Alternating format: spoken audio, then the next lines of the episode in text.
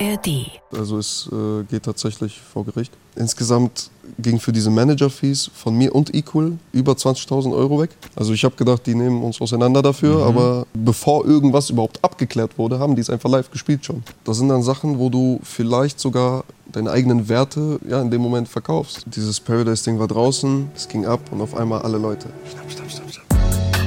Mein Name ist Simon. Mein heutiger Gast kommt aus einem Dorf, wo alle drei Stunden ein Bus fährt. Und Fallen und Aufstehen hat er nicht in der Schule gelernt. Denn manchmal glaubt er an vieles, doch nicht an sich selbst. Jetzt sind tausende Menschen vor seinen Augen und er wartet, bis er checkt, dass es echt ist. Denn er ist geworden, was er eigentlich gar nicht sein will. Lia See ist bei uns. Hallo.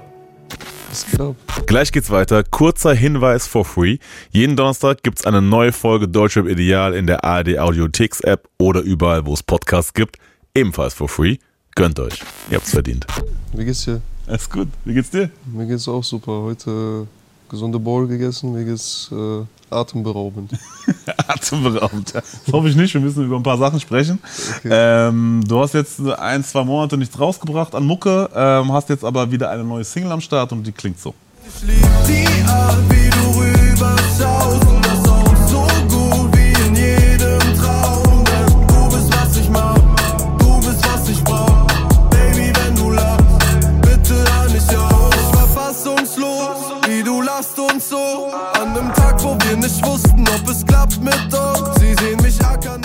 Bitte hör nicht auf, so heißt der Song. Yes. Ähm, du hast auf Insta und auf TikTok hast du jetzt so ein bisschen den Song angeteased, quasi, als ob du so Klartext sprechen wirst auf dem Song, was du nicht wirklich tust. äh, aber dafür bist du jetzt hier. Das machen wir Dafür dann bin gleich. ich hier, genau. Ich würde gerne, bevor wir äh, dazu kommen, ähm, was quasi an diesen Insta-Teaser anknüpft, würde ich gerne mal ein bisschen kurze Einordnung für die Leute, die vielleicht noch nicht so gar nicht auf dem Schirm haben oder vielleicht nur mal vielleicht mal was gehört haben. Ähm, kurz einmal Recap quasi, wer bist du, wo kommst du her, wie kamst du zur Mucke und so weiter und so fort. Soweit ich weiß, bist du ein Dorfkind quasi, Yes, äh, groß geworden, wie gesagt, Yes, wo alle drei Stunden ein Bus fährt, äh, nächster Supermarkt zwölf Kilometer entfernt und so weiter. Wo hast du diese Ähm, Infos? Ich habe mich ein bisschen informiert. Okay. Geboren wurdest du aber in Frankfurt, tatsächlich. That's right, ja. Ähm, und warum dann aber der Umzug quasi ins Dorf? Weil normalerweise ist der Weg ja andersrum. Man kommt quasi vom Dorf Ähm. in die Großstadt, nicht von der Großstadt ins Dorf. Also mein Vater hat hier in Frankfurt eine Lehre gehabt. Oder ja, das war eine Lehre. Und ähm, die hat er halt hier absolviert. Und dann sind meine Eltern von Frankfurt, weil die mich halt bekommen haben hier, wollten die halt nicht in der Stadt aufwachsen, sondern dem Kind ein schönes Dorfleben Wohlbehütet. Wohlbehütet, genau. Und sind dann halt äh, von Frankfurt erstmal zu meinen Großeltern und von dort aus dann nach Heimatsheim und von Heimatsheim dann aufs komplette Dorf, wo ich dann auch angefangen habe zur Schule zu gehen bis zur 10. Klasse. Ja. Oder nicht zur Schule zu gehen, da komme ich gleich zu. ähm, du hast äh, mit sieben angefangen, Klavier zu spielen, habe ich gesehen Ja. äh, oder gelesen. Ähm, machst du das bis heute? Wie lange hat es angedauert? Äh, Wie kam es, dass du Klavier gespielt hast? ähm, also ich habe damals als Kind auch immer ganz viele Spielzeuginstrumente gehabt, ob Gitarren, ob äh, Schlagzeug. Meine Eltern haben mir immer irgendwelche Instrumente gekauft. Und äh, irgendwann hatten wir dann Klavier, das habe ich von meiner Tante geschenkt bekommen. Und dann habe ich darauf angefangen rumzuklimpern. Dann haben die mich irgendwann Klavierunterricht abgegeben. Mhm. Dann habe ich da ja, sieben Jahre ungefähr Klavier gelernt. Leider fast alles vergessen, Krass. bis auf so zwei Lieder. Mhm. Und ähm, ja, aber es, ich habe halt sehr viele Songs vergessen, aber dafür hat es mir trotzdem was gebracht in dem musikalischen Verständnis, was ich heute habe. So. Mhm.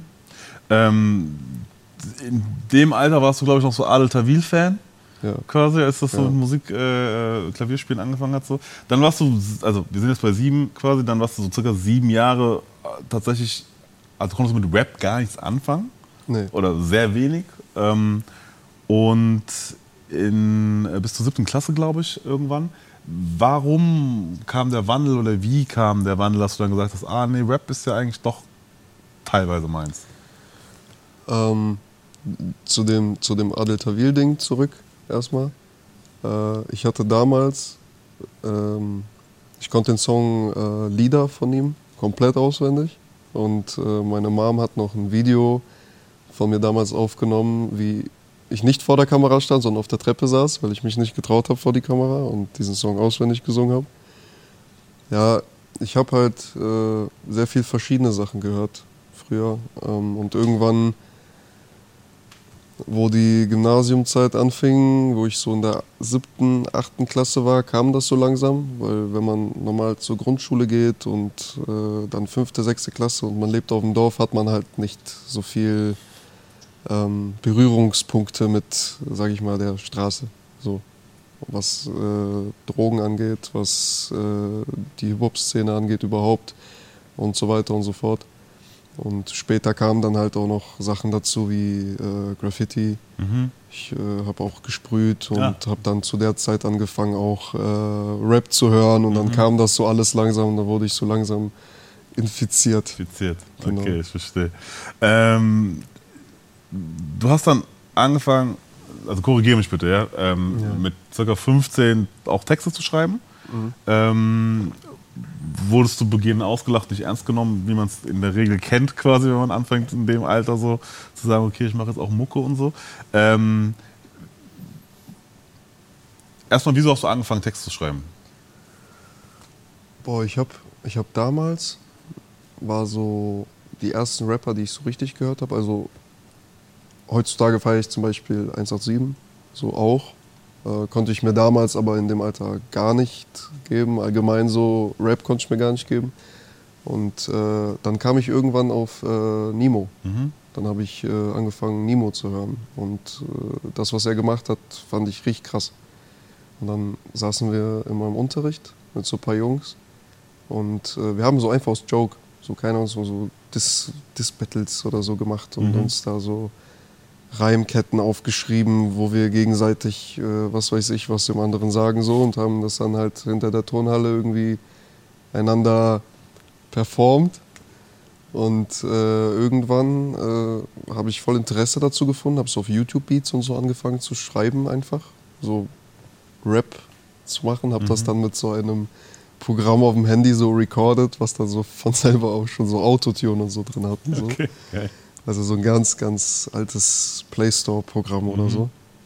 Und äh, ja, dann ging alles eigentlich sehr schnell. Dann habe ich das über ein Jahr gemacht. Dann war ich dann irgendwann 14, 15 und mit 15 dann habe ich schon mittlerweile schon so ähm, Videos an so Freunde geschickt.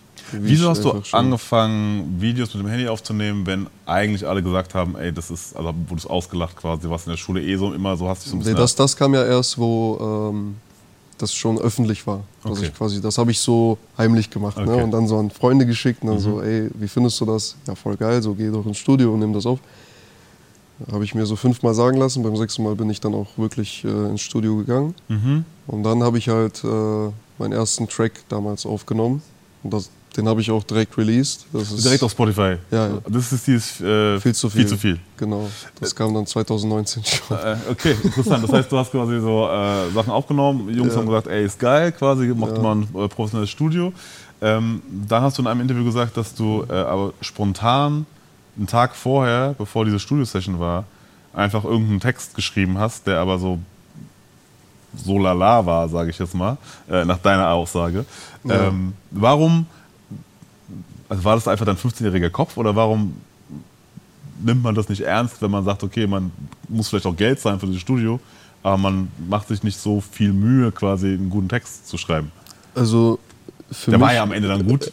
für, scheinbar, für aber- mich war er gut in dem Moment. Okay. In dem Moment war er für mich gut. So. Okay. Und für das Studio haben wir auch nichts wirklich bezahlt, weil da war halt ein Typ aus unserer ähm, aus unserem Umfeld so, der hat das schon gemacht so ein bisschen und ein Kollege hat mich halt an ihn vermittelt.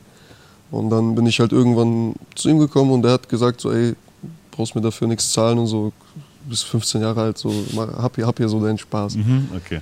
So, und dann habe ich halt äh, den Track einfach aufgenommen. Einen Tag vorher, vor dem Studiotag, hab, saß ich noch mit äh, meinem Kollegen. Mit dem habe ich heute leider nichts mehr zu tun. Äh, und haben halt diesen Song geschrieben. und am nächsten Tag aufgenommen und am nächsten Tag Release. also es, So es schnell kann's gehen. Es ging einfach ganz schnell. Ich weiß, ich habe mir nichts dabei gedacht. Nee. Okay. Und einfach Release, weil du gesagt hast, ja komm, ich habe jetzt schon aufgenommen im professionellen Studio, einfach raus damit. So. Raus damit in die Welt. Ähm, dann hast du, glaube ich, so, dass du immer weiter dann aufgenommen, immer Ja. weiter Songs gemacht und so, auch released immer direkt. Ähm, und ich glaube, wenn ich richtig gezählt habe, hat so circa 20 Songs gedauert, bis der erste einigermaßen so gepoppt ist. Du hast gemeint Amnesie, war so Ja. der erste Song, der so einigermaßen jetzt auch von Stream und so mehr Anklang fand als, als die anderen. Es waren ja noch keine Millionen, aber es war so, wo du sagtest, ey, Ja, da passiert schon. scheinbar was so. Ist schon, ist schon was passiert so. Ich habe gecheckt, okay, die Leute feiern das. Die fangen das an zu feiern. Ich war so bei zwei Jahre lang war ich äh, stuck bei so 20.000 Hörern. Also du, durchgehend. Und ich habe gedroppt, gedroppt und es ist nichts passiert. Aber kein Wunder, die Musik, die ich auch damals gemacht habe, war auch einfach nicht gut. So, ich hatte erstmal bei dem Typen angefangen, wo ich meine ersten fünf Songs gemacht habe. Dann bin ich zu einem anderen Produzenten gegangen, aber ich dachte, das wäre gut, was er macht. Aber im Endeffekt, wenn, wenn ich mir jetzt die Demos von damals anhöre, war das halt auch Trash so. Und irgendwann habe ich halt E-Cool kennengelernt. Und mit dem hatte ich schon lange vorher was zu tun. Dann ist die Freundschaft irgendwie auseinandergegangen. Dann äh, haben wir uns quasi durch ein Sample wiedergefunden und ab dem Song Rubin haben wir dann angefangen, zusammen Mucke zu machen. Und seitdem ich mit E-Cool quasi Mucke mache, hat es dann auch funktioniert. So Okay. richtig. Interesting. Ähm, ich habe gelesen, oder, dass du das am Anfang mehr oder weniger auch so ein bisschen als Spaß, Hobby hat halt irgendwie Fun gemacht so. Ähm, gemacht hast, dann aber auch, um, weil du gemerkt hast, okay, ich kann durch Mucke auch so Emotionen verarbeiten so. Das fällt dir auch irgendwie leicht oder das ist so dein Weg quasi damit umzugehen. Ja. Ähm, wenn du auf Spotify release, kommt vielleicht in irgendeiner Form dann vielleicht auch sogar ein bisschen an Sense äh, dann am Ende in deinem Portemonnaie. Was war so die Motivation, immer weiter 20 Songs zu releasen, quasi bis so der erste quasi gepoppt ist, so wenn diese drei Faktoren da waren, von Spaß versus Emotion zu, naja, eigentlich kommt nicht wirklich was bei Das- rum. Das, das ist eine geile Frage. Ähm, ich habe mir halt damals gedacht, so, ey, dieser Rap-Kosmos, der ist so groß und es kann nicht unmöglich sein, da irgendwas zu reißen. Es kommt nur darauf an, was du machst. So, und ich habe die ganze Zeit mit dem Gedanken gespielt. Ich habe mich da gesehen, aber irgendwie auch nicht, weil es für mich so unrealistisch war. Aber ich habe trotzdem so, irgendwas hat mir gesagt, mach, mach, mach, mach. Und dann haben wir Songs recorded, recorded, recorded, gedroppt, gedroppt, gedroppt. Ich habe wir haben, ich hab die ganzen Covers zum Beispiel selber gemacht. Und weil wir halt dieses Dorfleben hatten, haben wir alles gemischt. Ich habe Musikvideos teilweise von mir selber geschnitten. Ich habe die Covers selber gemacht. Ich hab, wir haben quasi alles zu zweit gemacht so. Bis dann halt irgendwann äh, ja, ein Song wirklich gut funktioniert hat so. Und der Antrieb war einfach, weil ich mit der Zeit einfach gemerkt habe, ey, indem du so Sachen aufschreibst, außer dass du durch deine Stadt läufst und einen Joint raus, sondern über deine Gefühle redest und ob du das jetzt rausbringst oder nicht, du das aufschreibst, das, das hat mir einfach geholfen in dem Zeitraum. Und ich habe damit halt angefangen, irgendwann meine Sorgen, Probleme, meine Gedanken einfach zu verarbeiten und die halt auf Papier zu bringen. So. Das hat mich leichter fühlen lassen und weil es sich dann halt auch noch gut angehört hat, habe ich es halt einfach gedroppt. So. Ja, und der Prozess wahrscheinlich auch einfach Spaß gemacht hat. Ja, auf Ende, jeden ne? Fall, Also, auf jeden Fall. Ähm, jetzt hast du es gesagt, äh, Emotionen, Gefühle, Probleme. Ähm, was waren das für spezielle Themen quasi, die dich dazu gebracht haben, das dann aufs Papier zu bringen? So? Waren es die klassischen Teenager-Themen oder gab es da spezielle Sachen, wo du ähm, jetzt sagen würdest, naja, wenn du mich jetzt so fragst, dann ist es schon das und das gewesen? Ähm, also es war auf einer Seite waren es diese Teenager-Filme, sage ich mal, erste Freundin, Breakup, Aua, so weißt du. Verschmettert am Boden, Herz, Genau, ich man ist dann mehr. so richtig so, oh nein, Ja. und mein Leben ist vorbei und will jetzt muss mehr. ich tausend Heartbreak-Songs schreiben, sonst, weißt du? Mhm. Aber auf der anderen Seite war es halt auch einfach so, ich war zu dem Zeitpunkt sehr, ähm, wie soll ich sagen, ich war in dem, was ich gemacht habe, war ich halt, sag ich mal, sehr ego und habe halt einfach so mein Ding gemacht und teilweise haben die Leute, mit denen ich mich auch umgeben habe, die haben das gar nicht verstanden. Heißt, mit dem ganzen Thema war ich alleine. Mhm. So außer halt mit Equal, aber mit Equal konnte ich mich auch nicht immer sehen. So. Mhm. So, und diese Sachen habe ich dann halt auch teilweise, auch Freundschaften, auch ähm, halt alle Sachen, die mich emotional irgendwie mitgenommen haben, habe ich halt einfach aufgeschrieben. Mhm. Egal welches Thema, ob Liebe, ob dies, ob das. Mhm. Ähm, dann war ja irgendwann Schule keine Option mehr, ähm, weil das Musikding quasi im Fokus stand. Ja. Äh, ist gemeint, du warst auf jeden Fall der krasseste Schulschwänzer. Äh, Also warst du einer von denen, die eigentlich fit sind und es schon verstehen quasi, aber einfach keinen Bock haben, weil Mucke quasi im Fokus steht? Oder so einer von denen, die so lange nicht mehr in der Schule waren, dass sie auch einfach nicht mehr hinterherkommen und auch nicht verstehen, was da passiert quasi? Beides. Also, Erst das eine, dann was das andere. Quasi. genau, äh, es hat halt angefangen so, also die, die Lehrer haben gecheckt, ich bin nicht dumm. Allein an meinem Zeugnis halt Mathe 6, dies 6, dies 6, Deutsch 2, Kunst 2 oder 1, Deutsch 2 oder 1.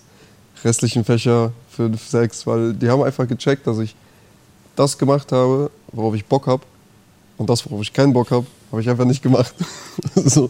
Und irgendwann, keine Ahnung, ich hatte einfach keinen Bock auf Schule. Dann kam auch noch äh, in der 8. Klasse, 9. Klasse Weed dazwischen. Mhm. Und dann habe ich so meine ersten Male gekifft und so. Und dann irgendwann habe ich Schule nicht mehr äh, hinbekommen. Mhm. Also es hat wegen Musik teilweise nicht mehr gebockt. Ich habe, ich wurde einfach faul. Mhm. Was Schule angeht, wurde ich einfach faul. Und dann bin ich vom Gymnasium einfach auf die Hauptschule. Mhm.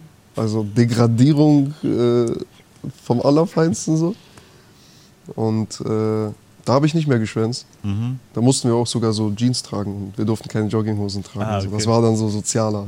Sozialer als mein Gymnasium, das ist krass. Und da habe ich dann auch einen guten Abschluss gemacht so und dann habe ich halt ähm, Fachabi versucht. Mhm.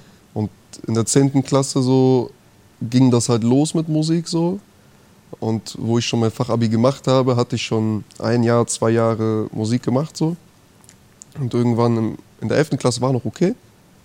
12. Klasse ging dann so langsam bergab, weil ich gemerkt habe, okay, entweder oder. Mhm. Wenn du das mit Musik machen willst, musst du dich da jetzt so reinfuchsen und 100% da reingeben so. Oder wird halt nichts, Mhm. habe ich gedacht. Ich habe einen TikTok gesehen von dir, äh, wo du äh, vorm äh, Baumarkt stehst quasi und sagst, die Ausbildung äh, anfangen und dann Goldene bekommen. War das nur für ein gutes TikTok oder hast du tatsächlich eine Ausbildung beim Baumarkt angefangen? Also, es war ein Praktikum. Am Praktikum. Ja, jetzt, jetzt ist exposed. Es war keine Ausbildung, es war ein Praktikum. Aber die haben mich trotzdem nicht angenommen, Digga. Ja, Praktikum ist ja auch eine Form von Ausbildung, kann man so sagen. also ich war halt so 12. Klasse, aber an jeden, der das gerade sieht, so zieht Schule durch, macht nicht so eine Scheiße. Äh, auf jeden, ich war auf jeden Fall in der 12. Klasse und wollte dann halt Musik machen und das war auch mein Fokus und die Leute in meiner Schule und meine Lehrer, die wussten, dass ich Musik mache so und haben es mir vielleicht nicht deswegen nicht so böse genommen, wenn ich immer geschwänzt habe und immer so, aber in den Fächern war ich immer so. Irgendwie habe ich mich dadurch immer so gedribbelt, weißt du. Aber so, ich glaube, ab da habe ich dann eine Nachprüfung oder so, habe ich verpennt. Mhm. Und dann wurde mir direkt ein Brief nach Hause geschickt, von wegen so, ja, entweder du wiederholst oder du wechselst die Schule. Und ich dann so, ja, okay, kein Bock mehr. Hab mich dann gar nicht mehr gemeldet und hab dann angefangen, so Bewerbungen zu schreiben, weil die Frist fast abgelaufen ist und ich noch nicht, keine Bewerbung geschrieben habe. Aber ich dachte, ich mach das Jahr jetzt Klassiker. zu Ende. So. Und dann, äh, ja, hat mich dann irgend, alle haben mich abgelehnt so. Ich habe Baumarkt, Immobilienkaufmann und alles mögliche. Ich habe überall irgendwas hingeschickt. Und Baumarkt hat mich dann halt angenommen. Haben gesagt, so, bevor du hier eine Ausbildung machst, machst du Praktikum. Habe ich gesagt, okay. Bin ich da hingekommen, habe da so eine Woche lang so Rindenmulch hin und her gefahren, so, weißt du, geguckt, wie da Menschen was verkauft wird und so. Und ich habe gedacht, da, nee, Digga. Das ist Also das meins. ist absolut nicht meins. Ne? Ja. Ja, und dann äh, mitten in dieser Praktikumswoche, wo ich dann schon so war, okay, scheiße, Schule verkackt, Job, auf den du absolut keinen Bock hast und du musst noch nebenbei Musik machen, weil das so dein Ding ist. Und genau in der Woche, wo ich Praktikum hatte, kamen dann die ersten E-Mails und äh, Angebote und Labelanfragen und so. Okay. Und Ja. war, weil es gibt ja einen Song, mit dem du so dann durch die Decke gegangen bist, ähm, und zwar der hier.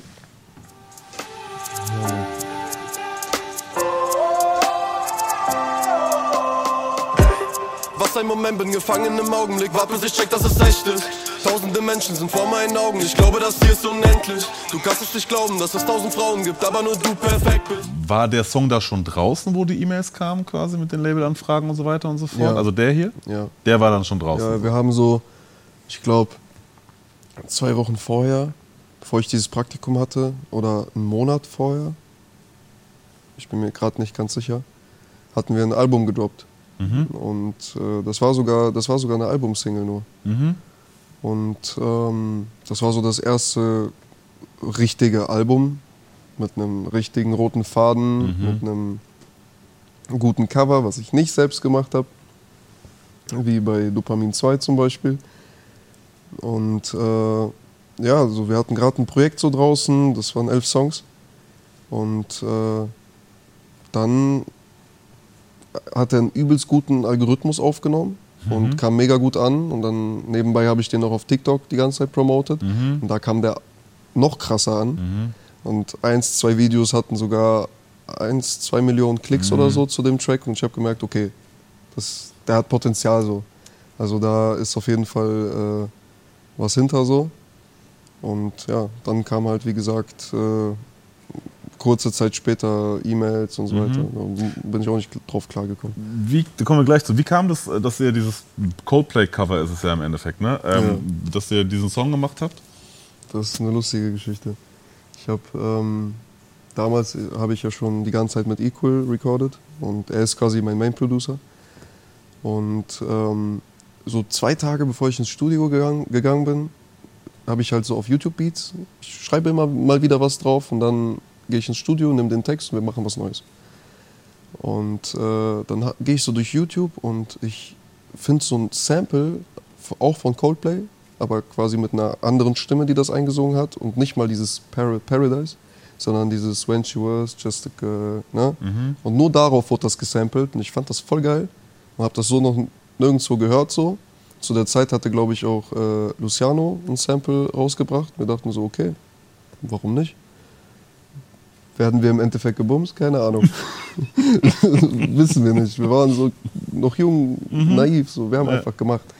Und dann bin ich ins Studio gegangen und hatte halt diese Idee für diesen Song. Und bevor ich im Studio überhaupt angekommen bin, kam sein Kollege mir entgegen und meinte so, yo, Equal hat übel das geile Sample für dich. Ähm, das wird dir safe gefallen. Ich so, okay, bin ich gespannt, weil ich bin nicht so leicht direkt zu überzeugen. Ne?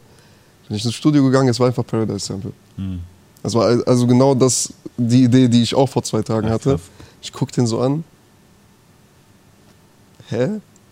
Und dann haben wir halt kurz darauf am nächsten Tag, ich glaube, den zwei Stunden, drei Stunden recorded. Mhm. Und dann haben wir schon gesagt, okay, das ist unsere beste Nummer. Also bis jetzt, bis zu dem Zeitpunkt.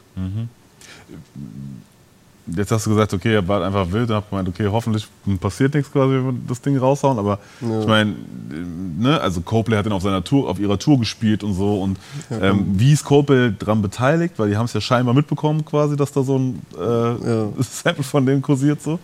Also das Krasse bei Coldplay war, dass wir halt erstmal, wie gesagt, gedacht haben, dass die es nicht sehen werden. Und wenn sie es sehen, werden die uns auf, aber ordentlich. Hoch und runter und durch ja, Ding. also wir hätten Rechte, ciao. Äh, aber dann irgendwann ähm, haben wir halt gesigned und äh, mussten dann so aus Risiko halt das Sample umändern. Mhm. Weil wir dachten, okay, wenn das jetzt online bleibt und er nimmt immer weiter an Streams zu, so, dann kann das ganz schnell in die Hose gehen. So. Und dann haben wir das Sample ausgewechselt. Und danach äh, habe ich ja schon die Nachrichten und Videos und so bekommen, wie die das einfach live gespielt haben. So. Okay. Also ich habe gedacht, die nehmen uns auseinander dafür, aber bevor irgendwas überhaupt abgeklärt wurde, haben die es einfach live gespielt schon.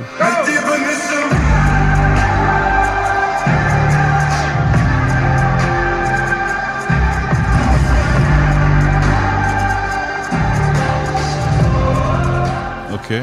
habe ich das gesehen, dachte mir, okay, was, was geht ab? Ich werde verarscht so, bis ich 15 Videos bekommen habe von verschiedenen Locations. Es war immer dasselbe. Und dann habe ich das auch Equal gezeigt und wir haben beide tatsächlich bei dem Moment so, wir haben beide einfach geheult so, weil wir gar nicht darauf klargekommen sind. Und Also ähm, muss auch mal kurz festhalten, ne? Also ihr samplet quasi äh, Coldplay, einer der krassesten Bands ever so. Ja. Und dann ähm, sagt ihr, okay, fuck, vielleicht lieber nicht, andere Samples switchen so und dann kriegt ihr mit, dass genau diese Band halt ist auf ihrer Tour Ja, genau. halt all ihren Fans quasi zeigt und einfach da quasi so Ja. einbaut. So. Das war schon ein Und- freaky Moment gewesen. So. Und was noch viel krasser ist bei dem Ganzen, ist, dass wir sogar beim Song, das Coldplay gesagt hat, ey, also Chris Martin wurden die Lyrics übersetzt von dem Song selber, also von meinen Lyrics quasi. Und der meinte, hä, geil, ist doch, ist doch ein schöner Song so. Und dann haben wir einfach von dem Song selber, haben die uns einfach 50% GEMA gegeben. Krass. So. Das ist schon krass. Das ist schon sehr krass. Das ist schon so, sehr, sehr krass. Das verstehe ich so. Ähm, das das heißt, war- 50% von dem Song ging quasi an Coldplay und ihr könnt die anderen 50 behalten. Genau. Und äh, jetzt mal aus künstlerischer Sicht ist es, glaube ich, auch ein, schon ganz geil zu wissen, dass als relativ junger Künstler, der du bist, dass einfach Chris Martin deine Lyrics liest und einfach sagt so, ist doch nice. So. Ja. Und es cleart quasi im Sinne Ich, von, ey, ich, ich, ich glaube, ich verarbeite das bis heute noch nicht so ganz oder nimm das nicht so ganz wahr, weil es einfach viel zu krass ist, um wahr zu sein. So. Aber im, im Inneren weiß ich immer, ey, okay, so ein Coldplay haben mich gehört, so, ey, ich kann, ich kann Ruhe einschlafen, so. ich brauche mir keine Sorgen machen, dass meine Musik äh, kacke ist oder Mhm. so. Weißt du? Krass. Ähm, Das war auf jeden Fall, glaube ich, ein richtig geiler Moment so, der relativ viel Mixed Feelings, sag ich jetzt mal, produziert hat so, ähm, in jeglicher Form. Und du hast ja gesagt, zu dem Zeitpunkt, der Song war schon draußen, dann kamen die ganzen Anfragen, dann wart ihr auch irgendwann gesigned so. Äh, ab welchem Punkt hattest du quasi Signing, Management, das kam vermutlich parallel? Oder wart ihr einfach quasi freelance-mäßig direkt beim Label? Wie, wie, wie kann ich mir das vorstellen, diesen Prozess, wo du dann irgendwo eine E-Mail geöffnet hast und dann irgendwann vielleicht zurückgerufen hast, erste Treffen? Wie sah das aus? Es war, es war ganz, ganz chaotisch. Also dieses Paradise-Ding war draußen, es ging ab und auf einmal alle Leute. Schnapp, schnapp, schnapp, schnapp. Ja, gut, klar. Ne? Die, die Und, haben schon ein äh, ganz gutes Näschen ja, dafür. So. Ich kann nicht mehr sagen, so äh, auf einmal zack, Deals und das waren auch echt schlechte Deals. Und dann kam Management und meinten, ey, wenn ihr mit uns mitmacht, so dann werdet ihr die krassesten in ganz Deutschland. Und wir dachten uns so, wow, wow, wow, wow. Und alles war so auf einmal voll krass, so alles ist möglich. Dicke Geldbeträge, wow, voll krass. Und in dem Alter ist das genau das, wor- worauf du hinarbeitest. Klar. Jeder, der, keine Ahnung, in so einem sehr jungen Alter anfängt zu rappen, wenn er einmal ein Label-Deal sieht, das ist das, worauf, wo- worauf man wartet. Weißt du? Ja, und dann ging alles sehr schnell. Wir waren sehr naiv, haben einfach hier gesigned, da gesigned. Was das quasi schönste Angebot jetzt mal augenscheinlich war, habt ihr gesagt, okay, im Vergleich zu den anderen, die da sind, das, das gefällt mir am besten. Und von den Management-Anfragen, wie habt ihr euch quasi da entschieden, dann zu den Uns Menschen? haben nicht viele Managements angeschrieben. Das Okay. war tatsächlich so das Einzige, die uns managen wollten. Mhm. Da haben wir auch den erstmal zugehört und geguckt, so, ey, wie sind die drauf? Im Endeffekt waren wir dann naiv und dachten, okay, ey, wir müssen, wir müssen diesen Weg gehen. Im Endeffekt mussten wir es auch. Mhm. Sonst wären wir jetzt nicht an dem Punkt, wo wir äh, heute sind. Bei den Labels war das wiederum eine andere Sache. Wir haben da ein Angebot bekommen, wo man teilweise Paradise gar nicht haben wollte, Mhm. was ich aber abgelehnt habe. Und ich weiß echt nicht warum bis heute. Mhm. Und äh, haben wir auch noch andere Angebote bekommen so und wir dachten uns so, boah nee, das, das geht nicht, wir müssen höher gehen. Sind wir höher gegangen, aber das, wo, wo wir höher gegangen sind, das war ja immer noch ein Witz. Mhm. Hingegen zu dem, was, was wir im Endeffekt mit dem Song gemacht haben. Also war egal, was wir gesigned haben, war es einfach Trash. So. Mhm. Deswegen, ähm, ja, ist halt alles schnell gekommen, schnell einfach un, unüberlegt, einfach hier gesigned, da gesigned und dann ganz, ganz viele Pro Probleme reingeritten. Okay, weil ich hatte einen Talk mit Mel ähm, und die auch noch verhältnismäßig jüngere Künstlerin ist so, jetzt auch mit OG einen Song rausgehauen hat und so und ähm, sie hat äh, aus ihrer Anfang Anfangszeit äh, Folgendes gelernt. Ein sehr, sehr großes Learning, sag ich mal, war das mit den Anwälten. Also als junger Künstler, wenn du einen Vertrag vorgesetzt bekommst, so vertrau nicht der Person, die dir den Vertrag vorlegt, sondern egal welchen Vertrag du eingehst, hol dir einen Anwalt, sonst bist du gefangen und kommst nicht mehr raus. Wie war das bei dir? Weil du hast gemeint, ihr wart relativ naiv, ihr habt dann quasi das, ihr dachtet, ihr müsstet diesen Weg gehen und in dem Teaser zu der jetzigen Single quasi, bitte hör nicht auf, ähm, da scheint es ja auch so ein bisschen durch. Ähm, deswegen, wie war das bei euch? Ähm, also sprich, habt ihr euch einen Anwalt geholt und habt ihr das Check gegenchecken lassen? Und wann habt ihr vor allem gemerkt, dass ihr bei den falschen Leuten seid? Ehrlich, wir haben letztes Jahr, glaube ich, jeden Fehler gemacht, den man so machen konnte. Also for real, for real. Ähm, jetzt zu ihr nochmal. Sie hat komplett recht. Also an jeden, der irgendwie Verträge auf den Tisch gelegt bekommt und irgendwie, äh, guck mal hier, hier Cash und so, sign mal bei mir oder whatever. Lass das checken, bitte. Egal wie geil es sich anhört. Egal wie geil es sich anhört, lasst das immer checken, weil ihr wisst, diese kleingedruckten Sachen, die sind gefährlich. Ähm, ja, bei uns, wir haben das, wir haben, wir haben echt ein bisschen gebraucht so. Also ich bin eh so, ich beobachte sehr gerne und äh, auch bei Menschen, die ich neu kennenlerne. Und irgendwann haben wir das mit dem Vertrag, also mit dem Label-Deal, haben wir eigentlich schon früh gecheckt, Bruder, wir haben dumme Entscheidung getroffen so. Das ist ja schwarz auf weiß so. Beim Management sah das ja wiederum anders aus. So, weil da hast du halt einen Managementvertrag, aber du hast halt jetzt nicht irgendwelche Zahlen oder so. Weißt du? Und dann kommt es halt drauf an, wie du die Person einschätzt. Also, sag ich mal, den Manager. Und irgendwann habe ich gecheckt, ey, seine Denkweise und seine Art und Weise zu handeln, zu denken, wo seine Werte sind, spielt überhaupt gar nicht mit meinem Mindset und meinen Werten auf einer Ebene. Also so, das war, ich, ich konnte seine Werte teilweise überhaupt gar nicht vertreten. So, und dann habe ich irgendwann gecheckt und auch zu Equal gesagt, so, ey, wir, wir müssen da raus. Das, ich, ich kann nicht mit so jemandem arbeiten. Also, weil ich brauche, wenn ich mit Leuten arbeite, ich, mir ist ganz wichtig, dieses familiäre, dass du dieses Family-Gefühl hast, Vertrauen auch ganz wichtig so. Und das wurde halt gerade in diesem Bereich, in diesem Momentum, in unserem Leben, sage ich mal, wurde genau das halt einfach so mal kurz über den Tisch. So. Haben wir dann später gecheckt, aber früh genug auf jeden Okay, Fall. früh genug, würdest du sagen. Ähm, Was hast du daraus gelernt? Vieles. Also ich glaube, äh, in meinem Leben sind schon viele Sachen passiert so, aber ich glaube, aus der Sache habe ich, glaube ich, so mit das meiste mitgenommen. Ähm, Geduld, Mhm. auf jeden Fall. Dass äh, man auch, wenn, wie eben schon gesagt, auch wenn sich Sachen total schön anhören und es glänzt und scheint und so, dass man trotzdem kurz mal klarkommt und das mit einem normalen Auge betrachtet so. Ich habe gelernt, nicht naiv einfach Dinge einzugehen.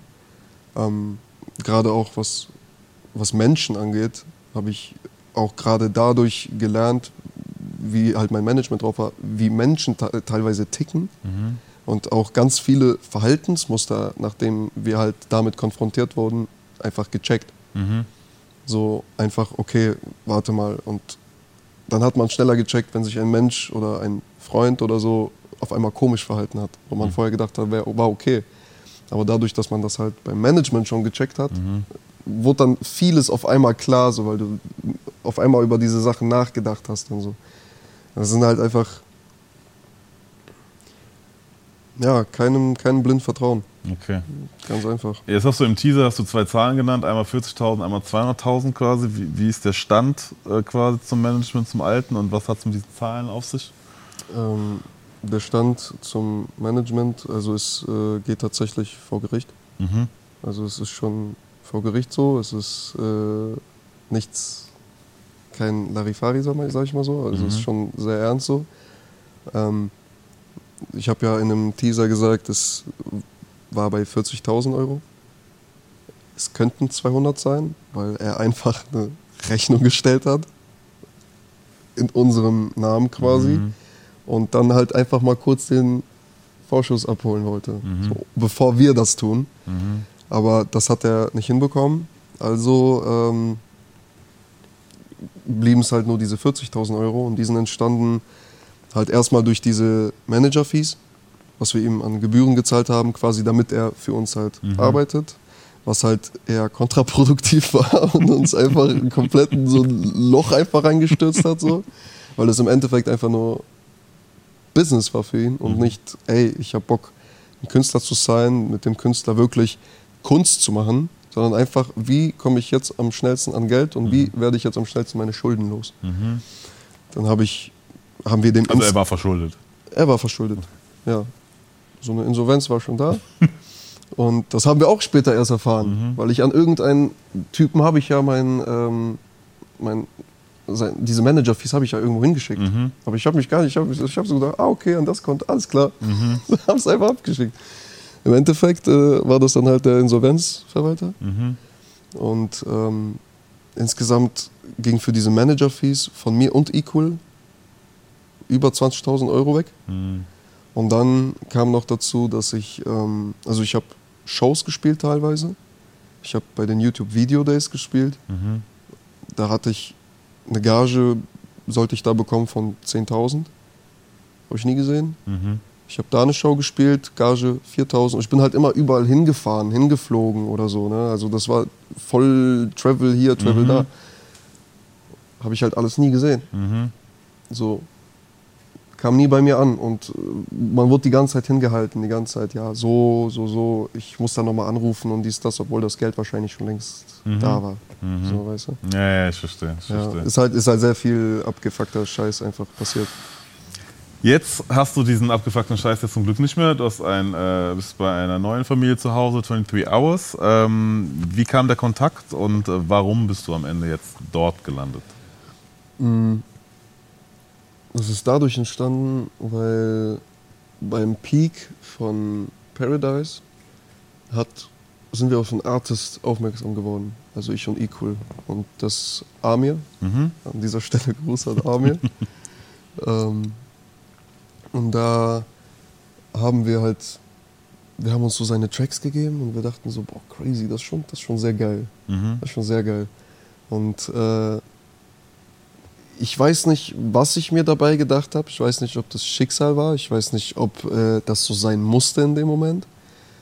Aber ich habe mit circa einem Peak von drei Millionen Hörern einfach mal kurz ein Feature gemacht mit Amir the Kid. Und er hatte zu dem Zeitpunkt 30.000 Hörer. Weil, ich, weil wir halt einfach seinen Stuff gefeiert haben. So. Ich habe gesagt, komm, machen wir. Irgendwann äh, hat er mir dann so ein Dings rübergeschickt. Und dann waren wir bei The Crates im Antra-Studio. Und äh, Das da habe Neue, ich was dann. die da haben in Berlin, gell? Ja, genau. Ja. Da war ich dann äh, auch mit Equal und äh, habe dann da das erste Mal Eugen getroffen. Mhm. Und dann haben wir halt, das war erstmal so sehr low-key und Smalltalk und okay, hier, dies, das. Dann haben wir das Feature aufgenommen, zack. Und spätestens beim Videodreh von diesem Song, Bullshit hieß der, war jetzt nicht der krasse Erfolg so, war einfach so, cooles Video, cooler Song, kann man machen, sag ich mal so. Ähm, beim Videodreh habe ich mir aber gedacht, tschüss, voll professionell. wir, sind, wir sind an einem Punkt, mit, wir haben so drei Millionen Hörer, wir haben einen Song, der hat gerade 40 Millionen Streams oder so und wir drehen ein normales Video, quasi mit Daniel Slotin. Und ich dachte mir, Alter, so, wie professionell ist das bitte? Ich bin so gar nicht darauf klargekommen, obwohl das sich eigentlich gehören müsste für mich in, in dieser Größe so vor allem. Weil das Management war halt so mäßig drauf, so, ja, Essen gibt's zu Hause so.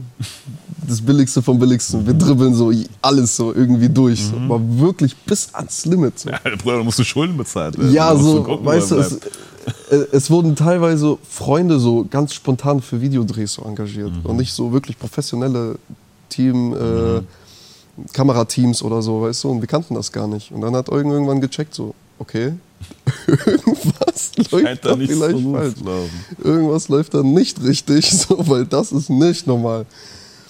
Ja, und dann haben wir, ähm, haben wir halt äh, auch viel geredet. Und ähm, später habe ich mir halt einen Anwalt geholt.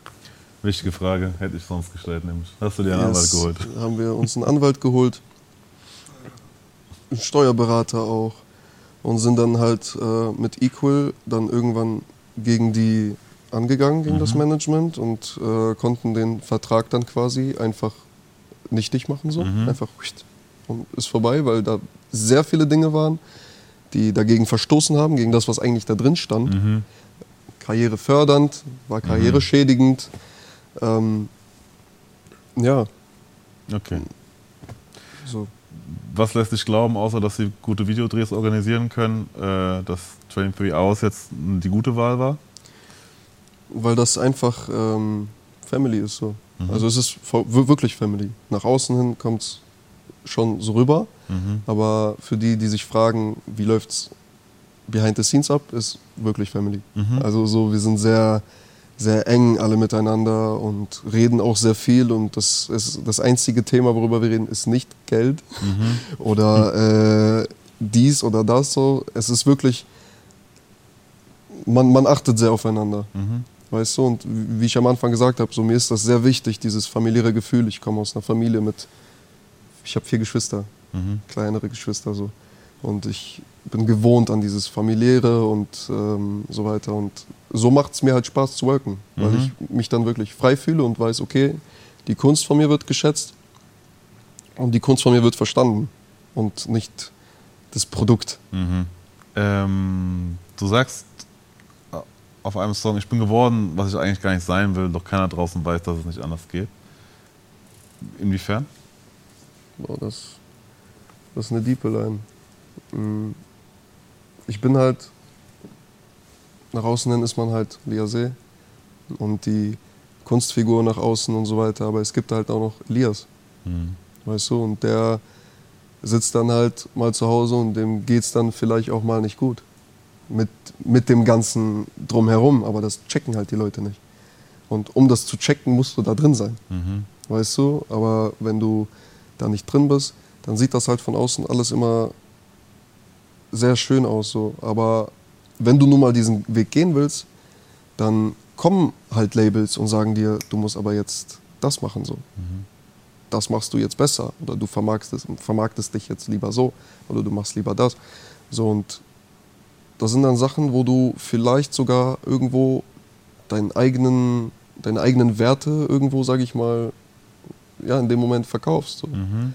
Aber halt trotzdem versuchst mit dem Ganzen so viel wie möglich trotzdem zu erreichen. So. Also Mhm. es ist so ein, es ist, es war, es ist nicht mehr, aber es war eine Hassliebe. Mhm. So diese Musikindustrie war sehr, sehr viel auf einmal. Mhm. Ja, So, auf einmal, auf einmal war man das alles und äh, man dachte sich so, ey, das ist doch nicht so das Gelbe vom Ei, so, weißt du, was ich meine? Und das Mhm. ist halt einfach die Line. Okay. Also sehr, wie gesagt, ich denke da so voll. Alles klar, Single ist draußen, äh, einige kommen wahrscheinlich auch noch. Was sind die Pläne, was kommt noch, auf was dürfen wir uns freuen? Ähm, auf eine Tour Auf eine Tour? nächstes eine Jahr. Ähm, wir gehen auf elf Städte. Elf Städte. Diesmal elf Städte. Letztens, letztes Jahr waren es vier. Mhm. Wir waren letztes Jahr in, ähm, in Berlin, Hamburg, Köln und München. Mhm. Diesmal werden es halt elf. Ich äh, weiß die- verdreifacht so vom Pensum her. Ja, ähm, es wird ein crazy Album kommen. Ähm, sehr höhen- und tiefenlastig, Mhm. sag ich mal so. Ähm, ein Mixed Feelings Fan wird es auf jeden Fall auch feiern. Äh, ich will aber nicht zu viel verraten. Okay. Ähm, dann, wir nähern uns dem Ende tatsächlich schon. Gibt es noch etwas, über das du sprechen möchtest? Ja, ähm, das, worüber wir eben geredet haben, spiegelt halt auch sehr gut ähm, den Teaser von Bitte hör nicht auf wieder. Und ähm, was mir wirklich geholfen hat und wirklich so hinter mir stand, wirklich, weil das, was ich mache, das, was ich an Musik mache, das, was ich sage, ist halt real. Mhm. So, das ist das, was ich wirklich fühle so und äh, hinter dem Ganzen war es halt sie. Mhm. Es war halt sie. Weißt du, bevor ich, also es gab Momente, da äh, habe ich wirklich Fassung, for real, also verloren so Mhm. und äh, bin auf viele Dinge einfach nicht mehr klargekommen. Sind Freundschaften kaputt gegangen. Dann ist das, darüber brauchen wir gar nicht reden, das mit Label und so. Das äh, erklärt sich, glaube ich, von selber. Und ähm, ja, ich kann, wie gesagt, jedem einfach nur raten, unterschreibt nicht irgendwas einfach vor euch wo, wovon ihr keinen Plan habt, lasst alles checken. Lasst euch ähm, von Leuten, die einfach nur Bock haben zu haten, lasst euch von denen nichts sagen, sondern zieht einfach alle euer Ding durch. Und ja, spread love. Spread love. Yes. Sehr gut. Dann, ähm, wir sind schon wieder am Ende. Ähm, Lia See hat eine neue Single draußen. Bitte hör nicht auf. Äh, es kommt noch eine Tour. Es kommt äh, ein unfassbares Album mit Höhen und Tiefen, wie er gesagt hat. Ähm, viel Erfolg auf jeden Fall auf Dankeschön. dem weiteren Weg. Ähm, mein Name ist Simon, das ist das Deutsche Medial. Wir sind im Prinzip überall. Ihr seht uns bei YouTube in der ARD Mediathek, hört uns in der ARD Audiothek, auf Spotify, äh, im Radio, TikTok, Instagram. Wir sind überall. Wer uns nicht findet, hat nie gesucht. Und denkt dran, Nur mit meinen Händen kommt Gold an die Wände und nur aus meinem Kopf kommt die Melodie. Ich beschreib meine Ängste, verpack es in Texte und nenn es am Ende nur Therapie. die letzten Worte gehören dir, Leersee. Bleibt wie ihr seid. Lasst euch nicht verändern. Schenkt den Menschen, die euch am engsten sind, Liebe, haltet euren Kreis klein und fickt auf Menschen, die euch nicht gut tun. Ganz einfach. Ganz zum Schluss noch ein kurzer Hinweis. In der ARD Audiothek findet ihr noch mehr Podcasts zum Thema Hip-Hop, zum Beispiel Cosmo, Machiavelli, Rap und Politik.